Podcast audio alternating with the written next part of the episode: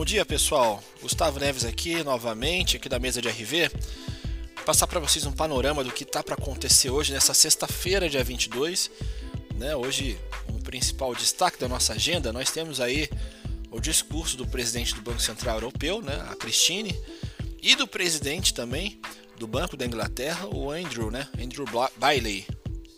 E destaque também ainda das prévias dos PMIs, né? dos PMIs dos Estados Unidos, zona do euro, aí inclui Alemanha, Reino Unido, enfim. No Brasil, destaque apenas para as operações de rotina aí do Banco Central. Dia de bem, bem baixa liquidez, né? até por conta desse feriado que nós tivemos ontem, né? até porque na quarta-feira o Ibovespa encerrou, né? registrando uma queda de 0,62%, atingiu ali os 114 mil pontos.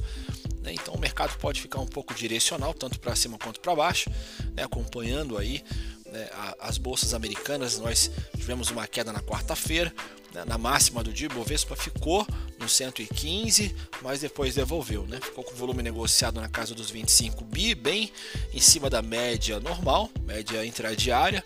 Na parte macro aqui, o destaque ficou por conta da divulgação da segunda prévia do GPM de abril, né, que teve uma alta aí de 1,85% na segunda prévia de abril, aí que seria ali contra 0,90% né, na mesma leitura do mês anterior e 1,74% no encerramento de março. E do lado político, Tribunal de Contas, aí o TCU, né, é, meio que, que, que iniciou né, na, na, tarde de quarta-feira aí, a segunda etapa da privatização da Eletrobras.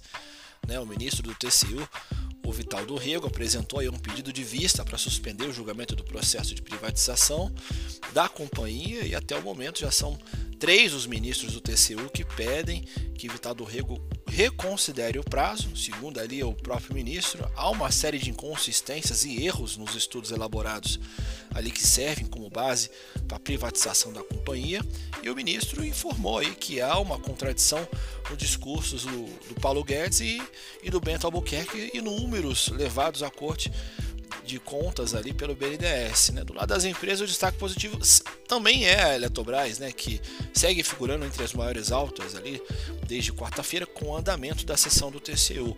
Na ponta oposta, os papéis ligados aos varejistas e as empresas de tecnologia são destaque nas baixas. Né? O movimento ele apoia aí, apoia-se no, no avanço né, da curva de juros. É, Natura figurou entre os principais quedas da quarta-feira, com a expectativa de números fracos ainda para o trimestre, muito impactados principalmente pela Avon. Né? Na segunda-feira, comento com vocês rapidinho aqui sobre o resultado da Vale, comentar com vocês e com os assessores também, né? e o resultado da Uzi Minas, né? que registrou um lucro líquido aí de 1,26 bilhão no primeiro trimestre de 2022, uma alta de quase 5% na comparação com o mesmo período do ano passado. Né, em relação ao quarto trimestre, houve uma queda de 49% em razão aí dos efeitos não recorrentes, né, operacionais e financeiros registrados entre outubro e dezembro, né, bem como também pelo menor resultado operacional registrado no período comentar com vocês aí na segunda-feira bem cedo, né?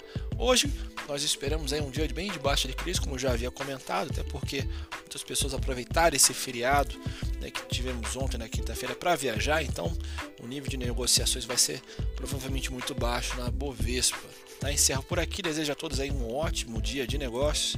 Qualquer coisa é só chamar aqui na mesa de RV. Até mais!